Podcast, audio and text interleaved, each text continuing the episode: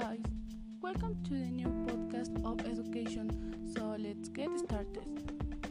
First of all, I would like to talk about current education. The educational system in Mexico is very deficient because nowadays we no longer worry about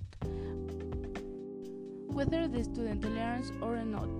We simply look at the delivery of work so, as an education student, I propose that teachers worry about looking for the strategies that facilitate the learning of our students.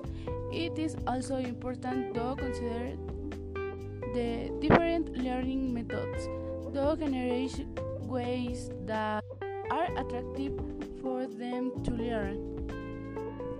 Well, guys, without further ado for the moment, I say goodbye. Thanks for listening and excellent day. And remember that the most important thing is the quality, not the quality of knowledge.